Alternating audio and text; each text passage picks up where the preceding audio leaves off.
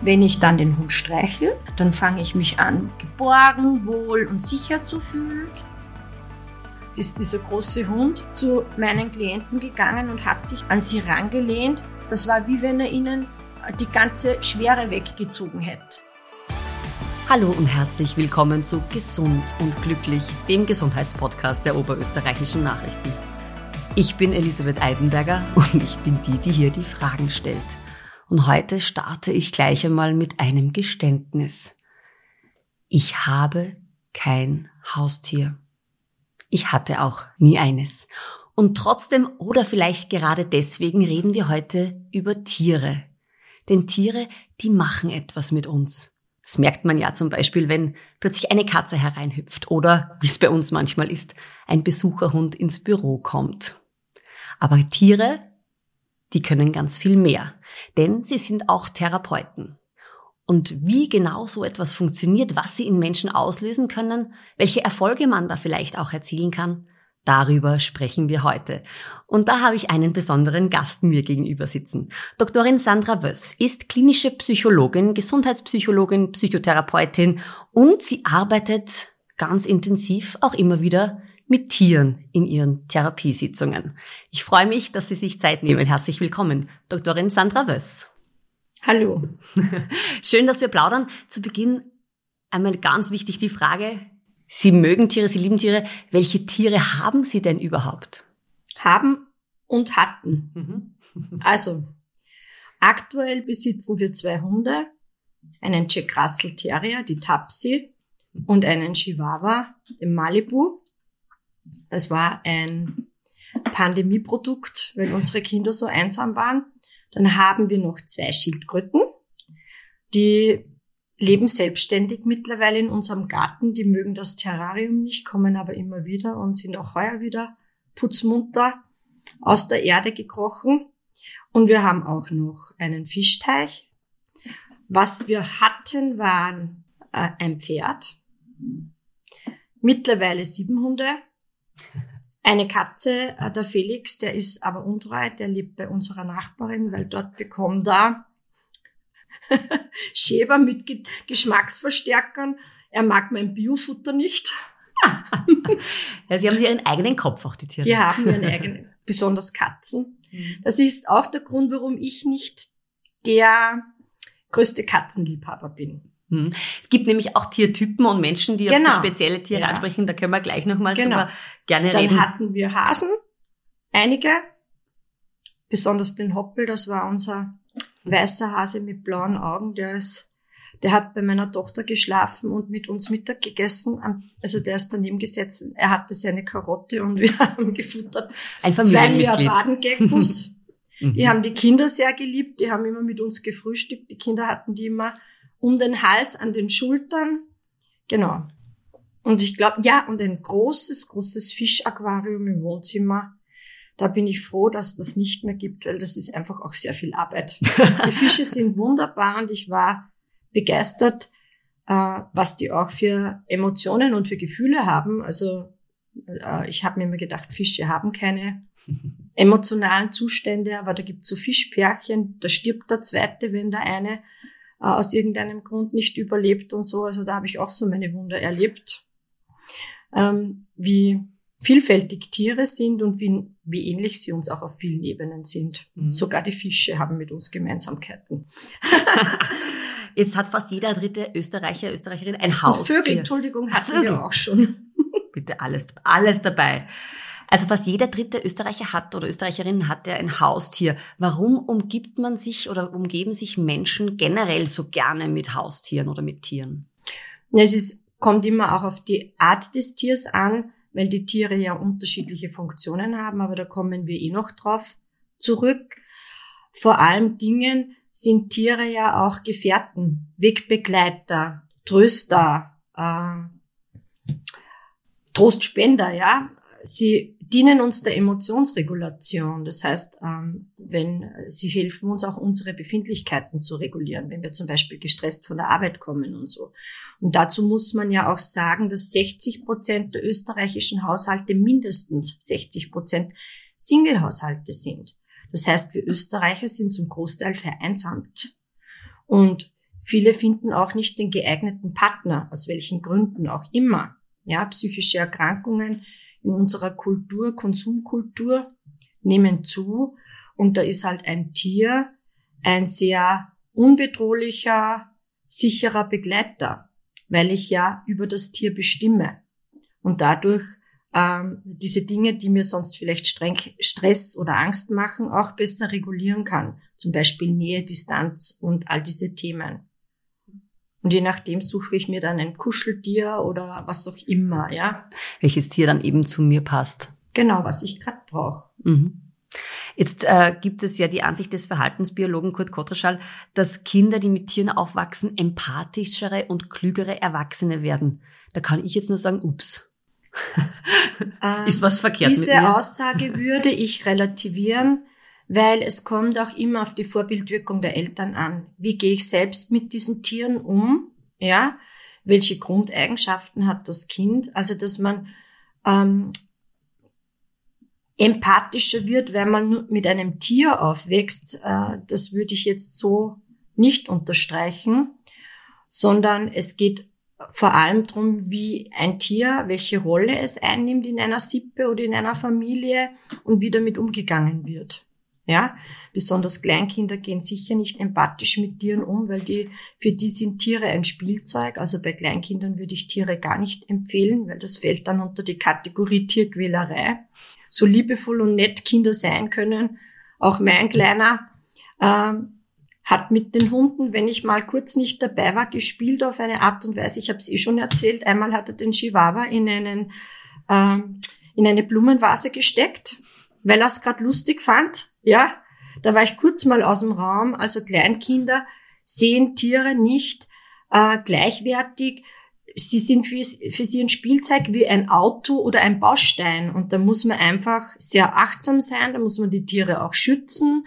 Da kann man dem Kind noch so viel erklären, bevor ein gewisses intellektuelles Entwicklungs- oder auch emotionales Entwicklungsstadium nicht erreicht ist, wird das Kind mit dem Tier nicht tiergerecht umgehen. Das heißt, man muss da auch die Tiere vor den Menschen schützen. Nicht jede Lebensphase, nicht jeder Mensch und nicht jedes Alter äh, sind geeignet für Tierhaltung. Und umgekehrt ist es gleich. Nicht jedes Tier ist geeignet für jeden Menschen. Wie kommt es, dass jetzt manche Menschen lieber Reptilien haben oder Schlangen sogar und andere ganz klassisch äh, Hund und Katz? Ja, also da sind wir jetzt auch im Bereich ähm, des psychischen Rahmens eines Menschen, auch der psychischen Störungen. Es ist ja auch bekannt, dass gerade autistische Menschen äh, eine Neigung zu Reptilien haben. Ja, und da macht natürlich ein Reptil einen Sinn, ja, weil das ist auch genau das, was der Autist braucht. Der tut sich ja in der sozialen Intelligenz schwer. Die sind ja meist hochintelligent, aber nicht emotional intelligent. Das ist ein gewaltiger Unterschied, ob sie äh, gewisse Dinge intellektuell erfassen. Das heißt noch lange nicht, dass sie in gewissen sozialen Situationen äh, richtig reagieren, weil das ein ganz ein anderer Bereich ist, äh, pragmatisch eine Situation zu bewerten und wie ein Mensch mit der Situation emotional umgehen wird. Das heißt, die mögen Reptilien, weil die sind auch nicht emotional. ja, die machen ihre Sache, die haben ihre Abläufe, die kann ich beobachten, die kann ich studieren, jede Bewegung und alles, aber die kommen mir auch nicht zu nahe. Okay, also das sind die Reptilien. Dann gibt's die, die verschiedenen Fische, ob es jetzt ein Fischteich ist oder die Aquarien, da weiß man ja aus der Forschung auch schon, dass besonders, das wird ja auch in äh, Gaststätten und Hotels genutzt, äh, Fische, die in einem Aquarium schwimmen, äh, mit einem schönen Ambiente, mit dem Sprudeln vom Wasser, extrem entspannen und Ruhe auslösen. Die Menschen fangen dann an, diese Tiere zu beobachten, Dadurch kommen die mal runter, die hören auf mit ihrem Gedankenrad. Das ist wirklich was, was sozusagen den Stress abbaut. Da schaue ich rein, da beobachte und da kann ich sozusagen mal mein Betriebssystem resetten. Mhm. Katzen sind ja ganz anders wie Hunde, weil der Hund hat ja das Innenrevier, der will beim Besitzer und beim Haus sein. Der nimmt auch eine Rolle im Familiensystem ein, seinen Platz. Also wenn ein Hund dazukommt, sind es dann nicht mehr fünf, sondern sechs im Familiengefüge. Der nimmt seinen Platz ein. Und damit kann er natürlich sehr viele Funktionen erfüllen. Zum Beispiel in einer sehr gestressten, trittigen, strittigen Familie, möglicherweise in einer Dreier- oder Fünfer-Konstellation. Man weiß ja, ungleiche Konstellationen haben ein höheres Konfliktpotenzial. Wenn der da den vierten oder sechsten Platz einnimmt, kann der schon für mehr Ruhe sorgen. Er nimmt eine Art Pufferfunktion ein. Er puffert möglicherweise auch ähm, Rivalitäten oder sonstige Dinge, weil sich die Aufmerksamkeit dann mehr auf ihn und vielleicht nicht auf das rivalisierende Geschwisterkind ähm, äh, fokussiert praktisch. Ja, also der nimmt einen Platz ein, Katzen nicht. Katzen haben ein Außenrevier. Die haben auch ein sehr breites Revier. Man soll ja auch eine Katze, wenn geht, nicht übersiedeln, weil die hat ihr Revier und möchte das nicht verlassen. Beim Hund ist wurscht. Eine Katze kannst du nicht handeln. Ja, die kann im positiven Sinne Nachbarn verbinden, weil sie diese Katze alle gemeinsam mögen und man quatscht dann oder tauscht sich aus und, und kümmert sich dann auch und wenn Urlaub ist, dann füttert halt wer anders und so. Das verbindet sozusagen. Das ist ein großes Revier. Die Menschen außen miteinander. Das ist beim Hund ganz anders. Und wie gesagt, auch im Negativen, weil nicht jeder hat da Freude mit der Katze. Katz kackt auch gerne mal in eine Sandkiste, rundum sind Kinder, da haben die Nachbarn dann auch keine Freude. Mhm. Also Katzen, dann machst du dir ständig Sorgen, weil die natürlich unterwegs sind, ja, mhm. und dann kommen sie wieder nicht. Äh, überhaupt die Kater, ja, wenn sie länger weg sind, suchst du sie dann, sind sie gestorben und wenn die gar nicht mehr kommen, ist das ewig auch ein Loch im Herzen, weil natürlich mhm. sich jeder fragt, was ist mit der Katze passiert. Mhm. Deshalb sind mir Hunde lieber, weil die mit uns leben, mit uns rausgehen und ich krieg mit, was mit denen ist, ja. Mhm. Die verbinden einen auch sozial mit Menschen. Hunde haben ja auch diese Kontaktfunktion, was ja mhm. ganz toll ist auch. Wir sind ja gesund. Also gerade in dieser vereinsamten Gesellschaft, die wir jetzt in Österreich haben, das muss man sagen, Österreich vereinsamt, ja, ist der Kund ein gutes Kontaktorgan. Durch die sozialen Medien und so werden die Menschen ja immer sozial gestörter. Sie tun ja übers Internet kommunizieren mit einem guten Puffer. Da kann ich mich auf eine Art darstellen. Da kann ich meine Emotionen auf eine Art regulieren. Was, was die Menschen da nicht checken, ist, dass man äh, eine Neigung, das beweisen Studien auch, gerade mit den sozialen Medien hat. Wenn ich jetzt nicht gut gelaunt bin, suche ich mir unbewusst Seiten, die meine Laune noch weiter runterziehen. Ja, und okay. das sind diese Nachteile. Die, hat, die sozialen Medien haben ja auch eine Art Co-Regulation wie das Tier, aber nicht im positiven Sinne. Mhm. Weil sie dürfen nicht vergessen, 95 Prozent unseres Bewusstseins sind unterbewusst. Das heißt, wir sind zu 95 Prozent, unbe Prozent unbewusst gesteuert. Mhm. Nur fünf Prozent sind in unserem Bewusstsein. Und das, was uns eigentlich lenkt, ist eben genau, wo immer das, wenn die Leute zu mir sagen, ja, dann mein Bauchgefühl, da wird's mir gleich ganz schwindlig, weil ich mir denke, das Bauchgefühl, ja, was ist denn das Bauchgefühl? Das muss man stark unterscheiden, auch von der Intuition. Das Bauchgefühl kann bei mir sein, wenn ich einen Hund sehe, ich freue mich, ja, weil ich Hunde liebe und mit Hunden aufgewachsen bin. Als Kind, äh, wenn ich einen Hund gesehen habe, war mein Bauchgefühl, Bedrohung, weil meine Freundin fast einen Schäferhund neben mir zerbissen hat. Ich habe lang gebraucht, bis ich zu diesen Tieren wieder Vertrauen gekriegt habe. Ja? Das heißt, Bauchgefühl im Unbewussten sind ja alle unsere Speicherungen, aller unserer Lebenserfahrungen, diese emotionalen Speicherungen und Programme und vor allem Dingen die ersten sieben Jahre, wo ich ja schwer Zugang habe. Ja, das ist ja unsere prägendste Zeit. Was in der frühen Phase passiert, prägt uns fürs Leben. Das sind Muster, Glaubenssätze, Miasmen, äh, Verhaltens, äh, die mir gar nicht bewusst sind, die mich eigentlich lenken. Mhm. Ja? Also eine riesen Bandbreite, das wir schon, haben wir schon abgeklappert jetzt an verschiedenen Tieren. Genau. Jetzt ist das eine natürlich das Haustier, das jetzt uns irgendwo natürlich auch was zurückgibt. Sie arbeiten aber ganz stark natürlich auch in ihrer Therapie mit den Hunden. Wie kann man sich denn sowas überhaupt ja. vorstellen oder mit Tieren? Die Tiere in der Therapie sind für mich in erster Linie, ich bin ja von Grundberuf Kindergärtnerin.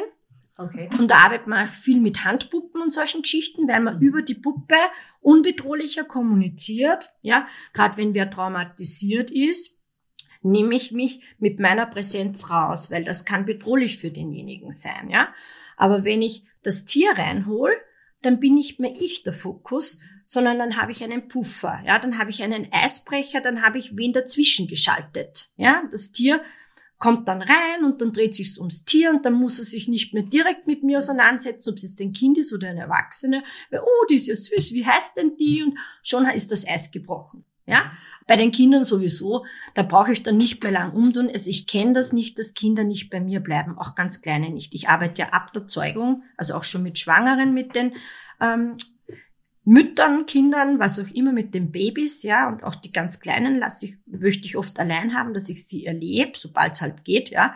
Und wenn da ein Tier dabei ist, ist das gar kein Problem drei bis fünf Sitzungen braucht der Mensch, bis er sich sicher fühlt und vertraut und einlassen kann. Ja, deswegen hat man mal ein Erstgespräch und ich mache dann ein bisschen Diagnostik. Ja, da zeichnen sie mal einen Baum, da ist auch was dazwischen und so, bis die dann sich mal sicher fühlen und mit ihren Themen wirklich rausrücken. Ja, und wenn ein Tier dabei ist, dann geht das viel schneller. Dann spare ich mir oft drei Sitzungen oder mehr. Ja, weil dann ist sofort lustig und dann ist das Eis gebrochen und dann können wir uns gleich die Themen anschauen und wenn es traurig wird, kommt der Hund am Schoß, weil der hupft eh rauf. Mhm. Meine Hunde sind so, wenn da wer traurig ist, die kommen dran oder auch der Ritschbeck, den ich hatte.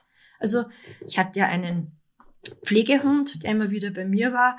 Also der war unglaublich. Ritschbeck sind ja wirklich äh, Partner. Die wollen immer beim Besitzer bleiben. Die haben den Vorteil, dass äh, du einen vollwertigen Partner hast ja, aber den Nachteil, die kannst nicht länger als vier Stunden alleine lassen. Mein Jack Russell kann ich den ganzen Tag alleine lassen, ja, kein Thema, ja, weil der braucht's nicht, der muss nur daheim sein und wissen, ich komme wieder und so. Also ist unterschiedlich, aber der war zum Beispiel so, wenn da ein Thema in der Praxis war, ist dieser große Hund zu meinen Klienten gegangen und hat sich an ihnen, an sie rangelehnt. Das, wär, das war wie wenn er ihnen die ganze Schwere weggezogen hätte. Ja, der ist da kurz gesessen, die waren so berührt von seiner Präsenz und seiner Anteilnahme auf seine Art. Und das war so unbedrohlich, weil er einfach, obwohl der eigentlich, ein Ritschbeck ist ja ein Riesenhund, ja, äh, aber der hat zum Beispiel auch niemanden Angst gemacht, weil der Shinny war einfach ein Hammer, ja, der hat sich hingesetzt und binnen kürzester Zeit war da schon die Hälfte Arbeit erledigt, die waren geheilt, weil der Mensch will ja gesehen werden der will gehört werden, der will angenommen werden mit all dem, was er ist, mit seinen Schatten und mit seinen guten Seiten. Und wenn das Gefühl so ehrlich rüberkommt wie bei einem Tier, dann ist er fertig, dann kann der wieder gehen, dann kann er wieder raus in die Welt, dann ist gut, dann ist die Wunde geheilt. Was mir sehr gut gefällt und was ähm, für die Praxis sehr wichtig ist, und das habe ich auch therapeutisch immer wieder umgesetzt, ist, dass Kinder, die gerade in sehr strittigen oder auch Trennungssituationen sind, dass da ein Haustier wirklich ein Wegbegleiter durch diese Krise in der Familie ist und auch ein Tröster. Das ist richtig ein Gefährte, der mich da als Kind durch die Krise begleitet, weil in so einer Krise, gerade in einer Trennung, die Eltern so mit sich beschäftigt sind, dass die Kinder hintan, also die werden oft wirklich übersehen. Da ist man nicht präsent, weil ist man mit sich beschäftigt. Da würde man sich selbst anlügen, wenn man sagt, wenn ich mich gerade trenne und da viel Schmerz und Traurigkeit ist, dass ich dann super beim Kind bin. Nein, da bin ich bei mir. Und in so einer Phase, und da gibt es auch Studien dazu, einige, kann ein Haustier, besonders auch ein Hund, aber auch eine Katze, je nachdem, was man hat, sehr, sehr heilsam sein. Haben Sie das schon mal erlebt, auch dass Sie beobachten natürlich dann die Reaktion des Menschen, aber natürlich auch die Reaktion des Tieres auf diesen Menschen? Wie kann man sich das vorstellen? Ist dann einmal ein Hund auch schon mal echt davongelaufen oder hat der wirklich eigenartig reagiert auf Menschen? Also meine Hunde, ich habe ja das Körbal, meine Hunde reagieren schon auch unterschiedlich. Das, das sage ich jetzt gleich noch dazu, was wichtig ist. Wenn ich den Hund wenn, streichle, fange ich an, mich zu entspannen. Ja? Und wenn ich mich entspanne, reduziert sich die Cortisolausschüttung. Und Cortisol ist ja unser Stresshormon. Und sobald ich Stresshormone ausschütte, schaltet sich auch das Immunsystem aus. Ja? Das ist es wird praktisch im Körper alles flachgelegt, weil sobald ich Cortisol ausschütte, glaubt der Körper, ja, oder das Gehirn, das ist vom Gehirn auch gesteuert, dass eine Gefahr droht. Und wenn eine Gefahr mhm. droht, werden alle anderen Körperfunktionen auf Null zurückgeschaltet, weil es geht ums Überleben. Da geht es nur mehr darum, dass ich in der Situation die Gefahr beseitige oder der Gefahr ausweiche. Ja? Und sobald ich Stresshormone ausschütte, bin ich in diesem Alarmzustand, ja. Und das ist natürlich nicht gesund, weil wenn das Immunsystem auch flach liegt, dann ist das nicht das Beste für uns. Das heißt, wenn ich dann den Hund streichel und die Cortisolausschüttung gesenkt wird, Dann schütte ich auch Oxytocin aus, weil durch das Streicheln entsteht Nähe und das Oxytocin ist, Bindungs, ist das Bindungshormon. Dann fange ich mich an, geborgen, wohl und sicher zu fühlen. Und das steigert mein Wohlbefinden. Das ist nicht für sämtliche Störungsbilder, ob ich jetzt ein Problem mit Nähe habe oder ob ich jetzt ähm, eine Waschstörung habe oder was auch immer. Ja, ich entspanne mich und ich fühle mich wohler. Ich gehe in Beziehung mit einem Menschen. Es findet Nähe statt. Das öffnet mir mein Herz. Da kommt die Freude. Das berührt mich. Da wird's warm. Ja, und da sind wir im Gesundheitsbereich. Mhm. Sobald das Stresshormon sinkt unter eine gewisse Hirnfrequenz, der Mensch sich entspannen kann, fängt der Körper ja auch an, sich selbst zu regulieren. Das heißt, die Selbstheilungsressourcen werden aktiv. Das Immunsystem arbeitet wieder. Neuroimmunologie kann man das auch nennen. Mit Freude, Lachen, äh, Spaß und Tiere vermitteln das auf vielen Ebenen, wenn sie gesund und fröhlich sind, ja, steigere ich die Gesundheit enorm. Aber in der Therapie grundsätzlich habe ich besonders den Einsatz von Hunden als extrem heilsam empfunden. Es ist überhaupt, wenn ein Mensch psychisch krank ist und Probleme hat, wenn man ihn weg von seinem Problem fokussiert. Das heißt, wenn der eine neue Aufgabe hat und da kann er eine Pflanze pflegen. Von mir aus fängt das Bonsai-Züchten an. Ja? Hat er den Fokus nicht mehr bei seiner Störung oder Krankheit oder bei seinem Krebs oder was auch immer, sondern fokussiert sich wieder auf etwas Positives da wächst etwas. Durch mein Zutun wird etwas schöner. Ein Bonsai, der kann ja richtig aufblühen, so mit Pflanzen, ja. Mhm. Oder ein Tier, ja.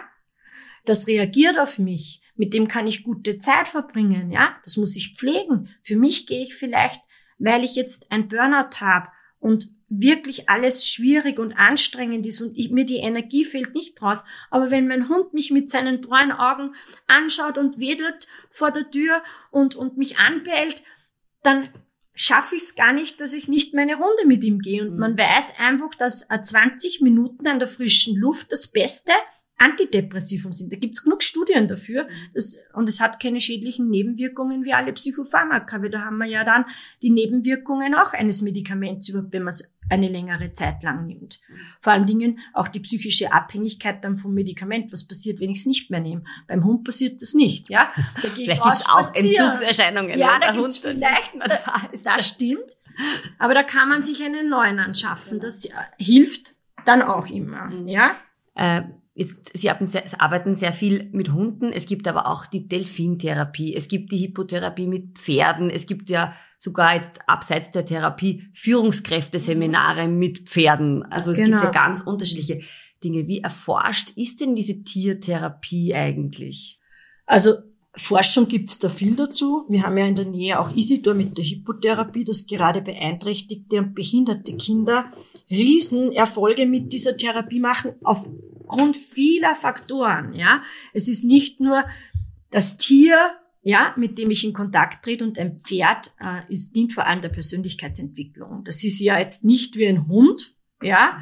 Also wenn ich an unsere, ähm, an unseren Araber denke, äh, ich musste mir jetzt mal, wenn ich zu ihm kommen bin, wieder ausmachen, wer hier Sagen hat, ja. Weil der war dominant und ich bin's auch und der hat mich jedes Mal wieder in Frage gestellt. Das heißt, es ist wirklich Persönlichkeitsentwicklung. Und der spiegelt dich auch. Bist du schlecht drauf oder gestresst, dann buckelt er dich runter vielleicht. Es gibt einen guten Spruch. Im Jetzt ist das Glück, in der Vergangenheit die Depression und in der Zukunft die Angst. Ja?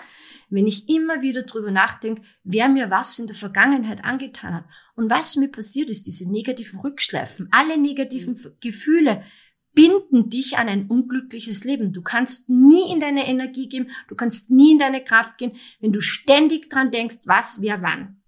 Es ist völlig wurscht, was irgendwann mal passiert ist, gestorben. Das bringt mich nicht weiter. Aber wenn ich jetzt da plauder, haben wir Spaß miteinander. Wir lachen. Ja, es geht uns gut. Ja? Und wenn ich aber wieder, wenn wir jetzt anfangen würden, was ist, wenn ich mir jetzt einen Hund nehme und wenn der stirbt in zehn Jahren, dann bin ich so traurig, dann haben sie schon eine Angst. Mhm. Ja? Also in der Zukunft, umso weiter ich vordenke, habe ich immer Stress. Es gibt immer Worst-Case-Szenarien und umso älter ich werde, umso mehr Erfahrungen habe ich, nicht nur positive, sondern ist mir auch was passiert, umso schlimmer wird das Ganze. Ja? Okay? Und Tiere haben, alle Tiere haben die Qualität, dass sie einen im Hier und Jetzt im Moment behalten. Ja? Dass sie einen fordern, aufmerksam zu sein. Und sobald ich aufmerksam bin, achtsam bin, in der Situation bin, entspanne ich mich. Ja? Fange ich auch entspannter zu atmen an geht der Stress wieder runter, fühle ich mich wohler. Neuroimmunologie fördere ich meine Gesundheit, meine Fröhlichkeit, Leichtigkeit, sofern es mir gut geht mit diesem Tier. Wenn jemand nicht zu mir passt, auch beim Tier, kann das auch wieder Stress fördern. Mhm. Ja?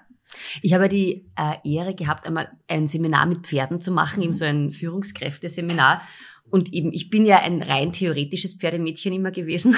Also gelesen, Pferdebücher ja, aber in der Realität großen Respekt und auch ein bisschen Angst vor diesen Tieren. Und dann stand ich vor diesem riesen Tier und dann hat es geheißen, ja, und jetzt machst die Übung und jetzt führst du es da und die Leine darfst aber nicht, also nicht nehmen, sondern das Tier soll dir ja folgen, weil du bist ja eine authentische Führungskraft.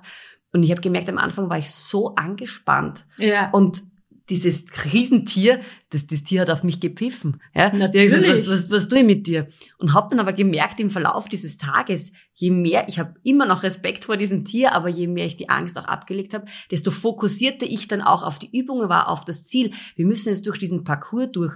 Und mhm. plötzlich war das Pferd aufmerksam. Und plötzlich genau. ist das Pferd mir einfach hinterhergegangen. Genau. Und das war faszinierend das für ist mich. Präsent. Und, ja. und so spannend, dass ein Tier wirklich, ohne dass man jetzt einen Fürstrick hat, das habe ich nicht hinter mir herziehen können. Es konnte gern, aber es ist einfach nachgegangen. Genau. Und das war faszinierend. Und das ist das, was das Wunder an der Arbeit mit Tieren ist, weil diese Präsenz die wenigsten Menschen aufrechthalten können. Und wenn man das mal erlebt, was das heißt, dann kann man es auch umsetzen. Ja? Und wenn man, der Mensch lernt ja durch Erfahrung. Wenn ich ein Buch lese, habe ich nichts davon. Ja? Ich muss das erlebt haben, dass ich muss das emotional gefühlt haben, dass ich es umsetzen kann, dass ich es auch, das ist auch in der Arbeit, in der Praxis, wenn ich aus dem Buch was erzähle, ja, da hat, hat der andere nicht das Gefühl dieser Empathie, aber wenn ich ihm klar mache, ich kenne das, ich habe das auch mal erlebt, dann ist gut. Mhm. Ja, mehr braucht's oft gar nicht. Und das ist diese Präsenz und dieses Dasein und das wirklich das Verstehen auf einer anderen Ebene.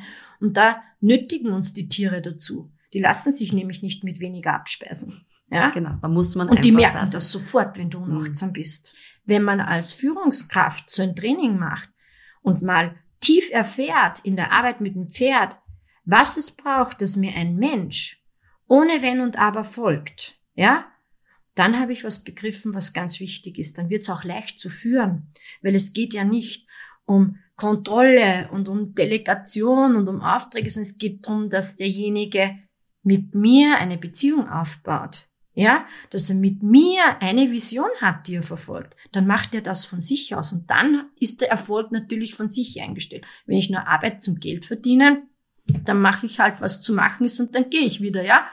Oder schummel mich da durch, weil ich gar nicht will, ja. Aber das ist natürlich, in der Arbeit mit Tieren kann man da wundervoll bringen. Also wenn ich ängstliche Kinder habe oder Kinder, die einen mangelnden Selbstwert haben, dann gehe ich mit den Kindern, mit den Hunden spazieren. Ja? Und wenn die den Hund dann an der Leine führen und ich ihnen die Befehle lernen und sie merken, wenn ich sag, halt, dann steht der. Oder macht die Rolle, dann macht er die Rolle. Der folgt mir, ja? Der orientiert sich nach mir. Das ist für einen Selbstwert enorm, weil sie merken, ich habe eine Macht, ich kann etwas bewirken, der andere reagiert auf mich. Und gerade wenn die gemobbt werden und Stress haben im Sozialen, können die da wieder eine gute Beziehung aufbauen, gute Erfahrungen machen. Und die wachsen dann auch im Rahmen von, so, also wenn du nur eine kleine Runde, ich gehe oft nur die Donaublickgassenrunde, dann sind die von zusammen, also ein depressiver Mensch hatte die Schultern nach vorgeklappt. Das ist richtig wie die zu selbstbewussten Menschen werden. Ein selbstbewusster Mensch, ein Alpha, hat die Schultern immer hinten, gerade. Ja, ist ein Alpha. Ja, und das merkst du, die Kinder richten sich auf. Die sind plötzlich voll stolz. Der macht ja, was ich will. Ja? Super. Und ich habe einen Hund. Und dann gehen sie so und die Ganz anderen stolz. schauen, da, ich habe einen Hund, ich führe den Hund, der geht jetzt mit mir Gassi. Also das fördert auch den Selbstwert enorm. Mhm. Ja, es baut die auf. Mhm. Und ich mache auch Agility mit meinen Hunden, die können ja dann alle möglichen Befehls und Tricks. Und wenn die dann mal so ein Parcours laufen und so, dann sind die mega stolz. Ja, dann haben die was geschaffen in kürzester Zeit. Und da habe ich viele Punkte, einmal in einer Mini-Welt, in einer unbedrohlichen Welt und das können sie dann umsetzen mit anderen Kindern oder auch im sozialen Umfeld. Mhm. Ja? Da bekommt man richtig Lust, dass man sich vielleicht doch ein Haustier zulegt. Aber wir haben es am Anfang schon gesagt, ein Haustier bringt viel, aber ist eben auch Arbeit. Man soll sich das gut überlegen. Ich habe noch eine Abschlussfrage, die ich allen meinen Gästen stelle, nämlich was ist die eine Sache, die Sie täglich machen, die Sie gesund und glücklich macht? Also ich mache nicht eine Sache, die mich gesund und glücklich macht, sondern ich mache den ganzen Tag Sachen, die mich gesund und glücklich machen. Aber die erste Sache, die ich mache, die mich gesund und glücklich macht, ist, wenn ich die Augen aufmache. Ich bin meistens um fünf, zwischen fünf und sechs munter. Da wache ich auf und das erste, den ersten Satz, den ich im Kopf habe, ist, ich liebe das Leben und das Leben liebt mich. Ja? Schön. Das ist so mein Munterwerden. Dann tue ich halt meditieren, das heißt, ich verbinde mich, ich spüre nach, wie geht's mir, dann spüre ich nach, wie geht's gerade meinen Kindern, was habe ich heute zu tun, ja? Also das ist so äh, mal Vorbereitung auf den Tag, ja, da stelle ich mich ein auf alles und dann habe ich halt gute Rituale. Ich denke mir, wenn ein Mensch ein gesunder Mensch sein will, dann braucht er gute Rituale, so wie wir uns die Zähne putzen. Braucht es auch gute Rituale, dass ich mich entspanne, wenn ich ein sehr aktiver Mensch bin. Und wenn ich ein eher lascher Mensch bin, brauche ich gute Rituale, dass ich in die Aktivität komme. Je nachdem, wie meine Persönlichkeit ausgerichtet ist, soll ich ja nicht das fördern, was ich gut kann, sondern auch ein bisschen an meinen Gegenpolen arbeiten, dass ich gut in meiner Mitte bin. Weil wenn ich in meiner Mitte bin, wenn ich um meine Mitte pendel, bin ich ein gesunder Mensch. Zu viel oder zu wenig sind wir im Bereich der Sucht, des Perfektionismus und das sind alles Dinge, die uns krank machen und uns nicht gut tun. Vielen lieben Dank. Danke auch allen fürs Zuhören. Wir freuen uns auf die nächsten Folgen. Und äh, an dieser Stelle sage ich immer, wer nicht nur gesünder und glücklicher sein will, sondern auch ein bisschen gescheiter, sollte vielleicht auch mal die oberösterreichischen Nachrichten lesen. Das hilft bestimmt in diesem Sinne. Lies und hör was Gescheites. Vielen Dank fürs Gespräch. Dankeschön. Danke.